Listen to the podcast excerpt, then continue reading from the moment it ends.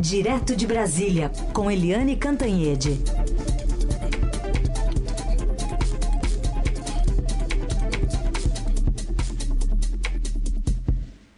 Oi, Eliane, bom dia.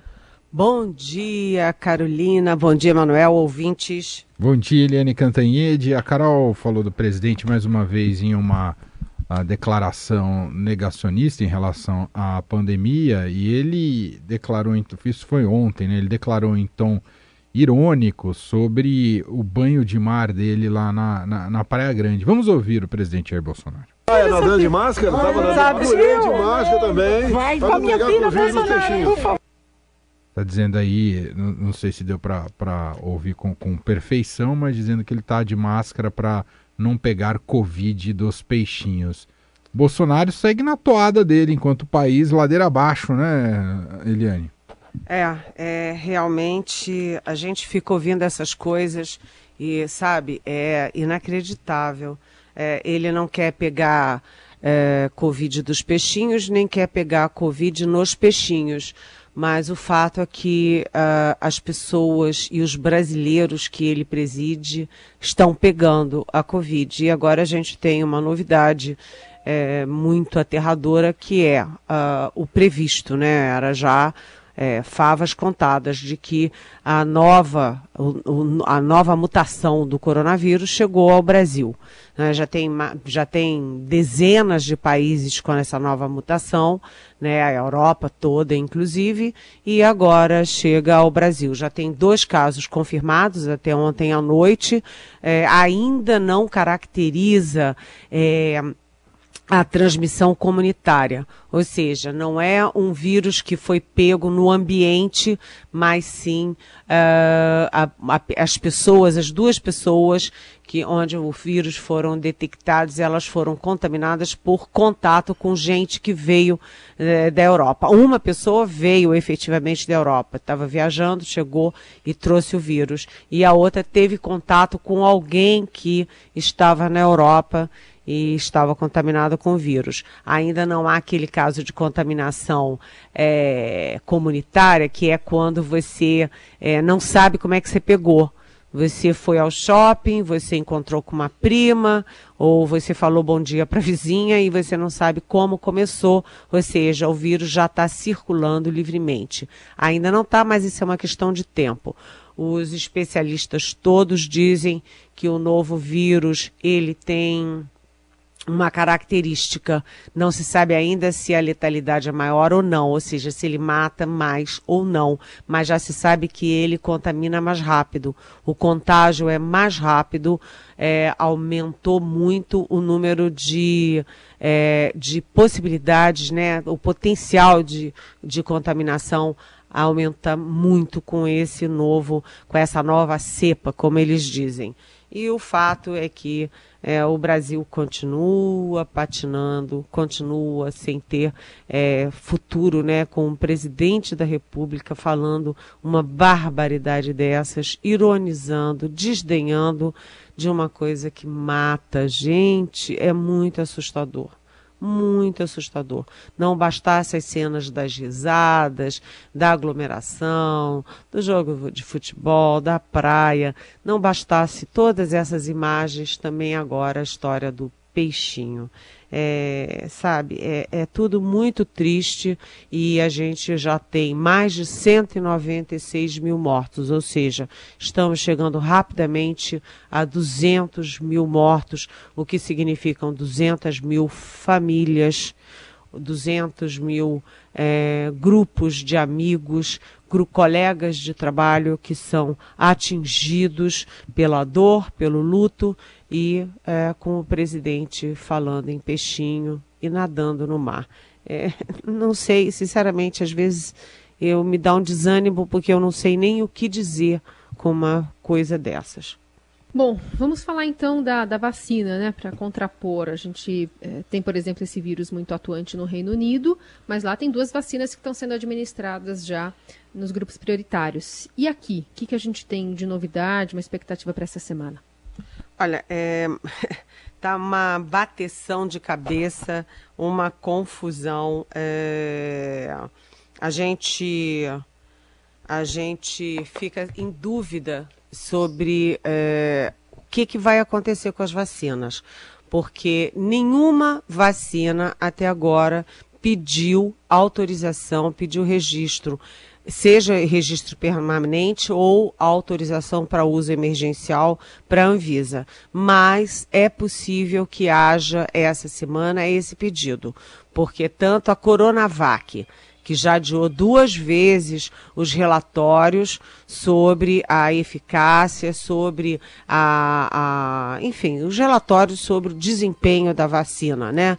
A Coronavac deve entrar nessa semana, é, até quinta-feira, agora é a terceira data, entrar com o relatório, com a, o percentual de eficácia e também com o pedido na Anvisa.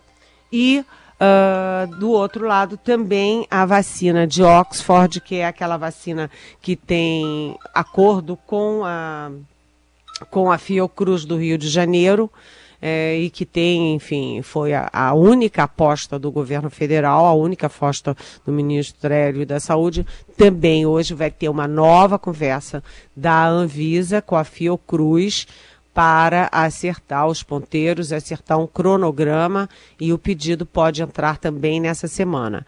Então há uma corrida das duas vacinas, vejam bem a politização disso. A vacina do Bolsonaro, que é a Oxford, que foi a aposta do Ministério da Saúde com a Fiocruz, e, do outro lado, a vacina, aspas, vacina do Dória com o Butantan, com a China, com a Sinovac, que é a Coronavac. E está uma corrida contra o tempo. O Bolsonaro, é, ele não está com pressa é, para vacinar a população brasileira e os peixinhos. Ele está com pressa para ter uma dose de vacina. Para ele, uma única dose, é o que eu escrevi na minha coluna de hoje do Estadão, que se chama Vacina e Democracia. Ele precisa de uma única dose. Para quê? Para tirar foto, fazer o vídeo, distribuir para o mundo que ele foi o primeiro a vacinar. Ou seja, ele está preocupado com a vacina do Bolsonaro para bater a vacina do Dória. Né? Então, é, agora o governo fala em importar, comprar prontas a 2 milhões de doses da vacina de Oxford, que é feita numa outra plataforma. Em vez de ser feita na Inglaterra, é feita na plataforma da empresa, é, da, da AstraZeneca, na Índia se chama essa, essa outra plataforma, essa outra fábrica, se chama Serão, é, e está uh, também é, um vai e volta, porque o governo brasileiro disse que ia importar essas 2 milhões de doses, e o governo da Índia diz que não libera, que a prioridade é vacinar os seus nacionais, vacinar as prioridades indianas primeiro, para depois poder exportar, ou seja, e agora já vem a notícia de que o governo indiano recuou. O Itamaraty entrou na jogada, a Fiocruz entrou é, em negociações com o Itamaraty para tentar reverter.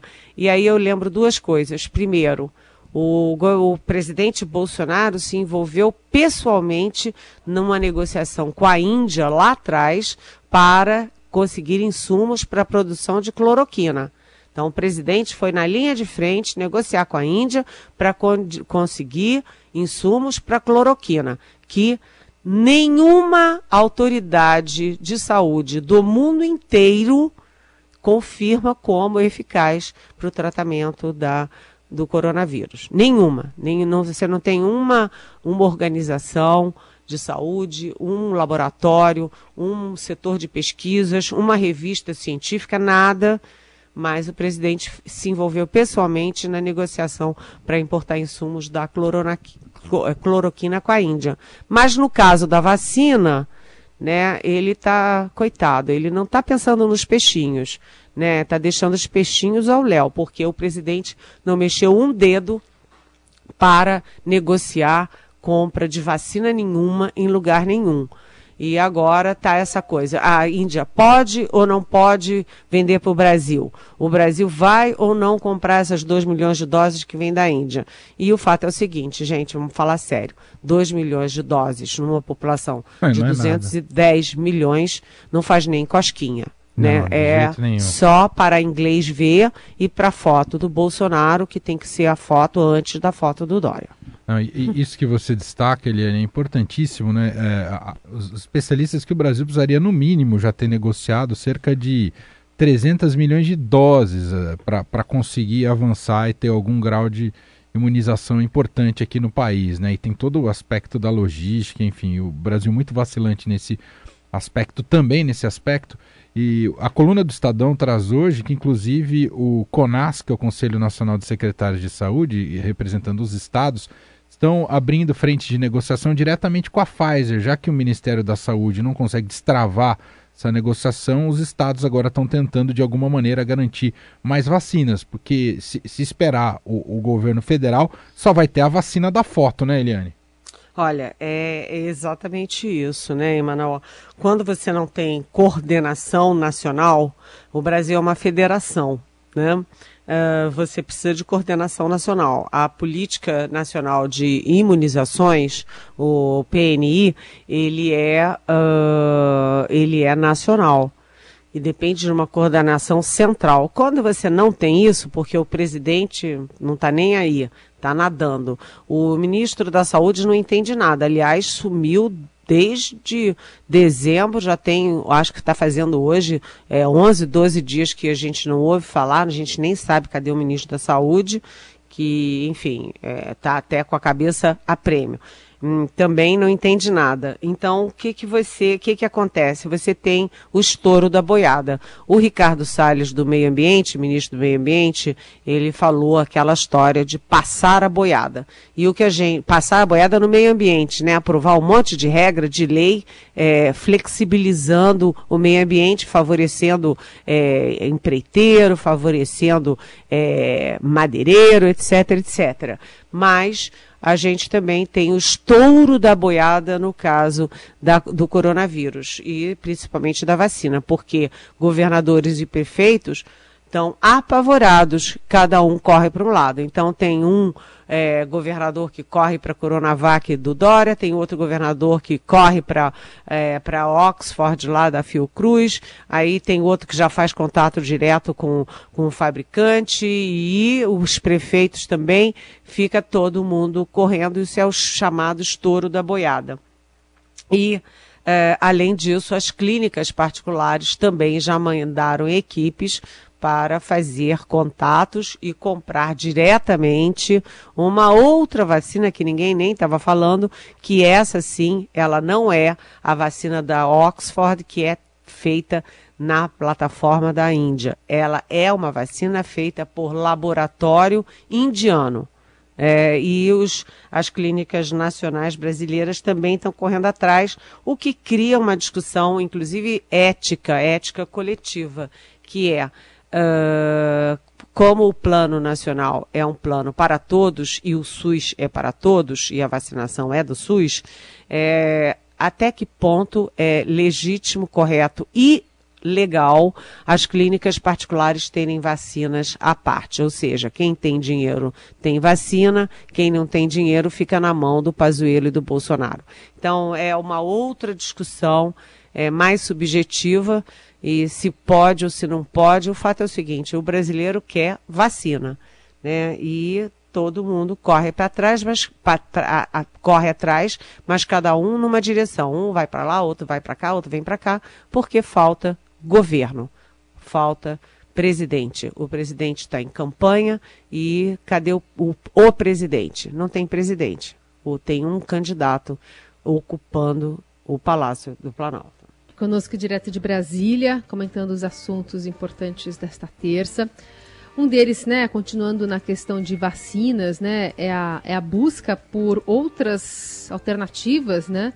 É, clínicas privadas estão de olho numa vacina indiana que pode é, servir como uma alternativa, então, para quem não é, tiver é, podendo entrar no SUS, né? Ou pelo menos eh, teria essa alternativa de comprar a vacina particular sem é, precisar se imunizar pelo SUS. Mas o Ministério da Saúde disse, olha, vai ter que ser grupo prioritário, vai ter que seguir essa recomendação que vem né, de cima para baixo. Então, a vacina só pode ser vendida para quem estaria dentro desse grupo prioritário, são os idosos, são os profissionais é, de saúde. É, querendo ou não, é uma oportunidade que está uma bola quicando, não, Eliane? Carolina, eu perdi o seu contato. Você pode repetir, por favor, rapidamente? Claro, claro. Eu falava sobre as alternativas encontradas pelas clínicas privadas, né? Vendo essa, essa confusão toda via Ministério da Saúde, elas estão encontrando alternativas para vacinar as pessoas que quiserem pagar pela dose. É, é exatamente. Eles estão correndo atrás da Pfizer, né? Porque o governo federal tentou é, o acordo com a Pfizer não conseguiu, porque é aquela história, né? Quem chega atrasado tem menos chance, né? É igual liquidação. Né? Quem chega primeiro pega as boas peças. Quem chega atrasado pega a xepa, né? O, ou não pega nada. E o Brasil chegou atrasado, Carolina, chegou muito atrasado. Então, uh, o, o governo federal só negociou com a Oxford, Uh, o governo eh, de São Paulo fez um movimento paralelo com a Coronavac, então a gente tem em solo brasileiro 10 milhões e 800 mil doses, graças às negociações do governo de São Paulo, da, da, da do Butantan, etc., com a China. Né? E o governo federal ficou com, pendurado com a Oxford. Deu problema nas duas, porque você teve o atraso, dois atrasos já do relatório de eficácia da Coronavac e você tem, é, tem dúvidas e tem, teve obstáculos para apresentação da, do relatório e o pedido da, da vacina de Oxford para a Anvisa. Então, tudo ficou parado. Você tem doses de vacina no Brasil, mas não tem autorização para aplicá-las. Né? Além disso, é, a Pfizer, né, que vacinou primeiro, foi a primeira vacina aplicada lá no Reino Unido, todo mundo tem aquela foto histórica é, da primeira vacina no Reino Unido, também foi a primeira vacina aplicada nos Estados Unidos. A Pfizer saiu na frente, mas o Brasil chegou atrasado quando todo mundo já tinha, literalmente, já tinha entrado na fila e não sobrou aí para o governo brasileiro. Então, as clínicas particulares fazem esse movimento também, além de ir diretamente na vacina da Índia né, agora também tem um movimento rumo à Pfizer. O fato é o seguinte, com 210 milhões de habitantes, o Brasil tinha que ter aberto possibilidades, ter tido planejamento para pelo menos quatro fabricantes diferentes ou mais, porque também tem a vacina da Rússia, por exemplo, né? Abrir o leque. E o Brasil fechou o leque numa única vacina. Parece o tempo inteiro que o presidente Bolsonaro não quer vacinar as pessoas. O presidente Bolsonaro não tem interesse em vacinar as pessoas, quer ver o circo pegar fogo e as mortes aumentando. A sensação que fica é essa. Além disso, você teve a crise é, dos testes, quando o Estadão descobriu que milhares, milhões de testes estavam jogados no aeroporto, é, estocados, sem ninguém saber o que fazer, porque não tem ninguém de logística, né? Apesar do general Pazuello ser famoso pela logística, ele não cuidou da logística nem sequer dos testes. Os testes venceram e agora o Estadão vai lá ver e mesmo aquele jeitinho brasileiro de prorrogar a validade não está dando certo. É como você ter um iogurte na sua geladeira, ele venceu, você prorrogou o prazo e mesmo assim não fez nada com ele. Então, ele venceu a primeira vez, vai vencer a segunda e vai para o lixo, né? Uh, uh, e mais, você teve a crise também das seringas as seringas, porque o Brasil, né, 210 milhões de pessoas precisa de muita seringa e a gente não tá, uh, não tem certeza sobre as seringas. Ontem saiu a notícia de que além daquelas 7,9 milhões de seringas que já estavam acertadas, o que é menos de 3% do necessário, que agora o governo brasileiro consegue 30 milhões de seringas com a indústria nacional depois que o governo é, proibiu ou vetou, restringiu a exportação de seringas. Mas é tudo assim. Nada foi planejado, nada foi previsto, nada foi organizado. Por quê? Porque o presidente nunca levou a sério. né? 200 mil brasileiros mortos, 7 milhões e meio de brasileiros contaminados, não são suficientes para que o presidente compreenda e queira compreender o que está acontecendo. O fato é que o Brasil é, compra, não compra, vai, não vai, cada um faz o que quer e a gente, que é o alvo disso tudo, não sabe o que está acontecendo, não sabe o que, que, vai acontecer, não tem prazos, não tem, é, não tem índice de eficácia, não tem registro de vacina e não tem planejamento, não tem nada. A gente está. Se, se é, a sorte ajudar, dá certo. Se não tiver sorte, não sei o que, para onde que a gente pode recorrer a não ser a sorte. Ele não falou um pouquinho sobre eleição para as presidências ali no, no, Congresso Nacional, né, Câmara e Senado, especialmente da Câmara. Ah, o PT enrolou, enrolou, enrolou e agora aceitou e vai apoiar o Baleia Rossi, Eliane? É, essa foi a notícia de ontem, é uma notícia importante. Só que, resumindo rapidamente, você tem dois candidatos à presidência da Câmara, que é uma função chave, né? É quem cuida da pauta, da pauta de votações é, do país. Né? E uh, aí, de um lado, você tem o deputado Arthur Lira, do PP de Alagoas, que é o candidato do Bolsonaro. E você tem do outro o Baleia Rossi, do MDB de São Paulo, que é o candidato do Rodrigo Maia. A eleição virou uma disputa entre Bolsonaro e Rodrigo Maia. E o grande trunfo do Arthur Lira, que era o Bolsonaro, acabou sendo um tiro no pé porque da mesma forma que o Bolsonaro ajudou a atrair é, partidos para a candidatura do, do Arthur Lira, o fato de ser o Bolsonaro afugentou toda a esquerda para o colo do, da candidatura do Baleia Rossi. É, e o PT, que tinha dificuldades em apoiar alguém do MDB, porque o Baleia Rossi votou a favor do impeachment da Dilma, o MDB também, o Michel Temer é, que era o vice que assumiu, é do MDB, e o deputado Eduardo Cunha, que era presidente da Câmara, que autorizou o, o pedido de impeachment, é, também era do MDB. Então o PT tinha essa dificuldade, tinha também acertos do ponto de vista de economia, mas esses acertos foram fechados e o PT apoia Baleia Rossi. Agora o Baleia Rossi, é, amanhã, é, comunica oficialmente, formaliza a candidatura com 11 partidos apoiando e sai viajando pelo país. E o Arthur Lira já sai hoje viajando pelo país, todos eles em contato com governadores e o chamado homem a homem, porque acordo partidário não significa ter todos os votos daquela bancada do partido. Então, o voto é secreto, sempre tem traição e eles estão indo é, viajar para tentar segurar os seus votos e colher dissidentes do adversário. Muito bem, assim a gente fecha a participação de Eliane Cantanhê de hoje aqui no Jornal Dourado. Está sempre com a gente a partir das 9 horas da manhã. É, é, nessa quarta-feira, dia 6, ela está de volta com mais diretamente de Brasília. Obrigado, Eliane. Até amanhã. Até amanhã e olha, essa do peixinho realmente é não sai da minha cabeça, é inacreditável. É. Até amanhã, um beijão para vocês. Um beijo.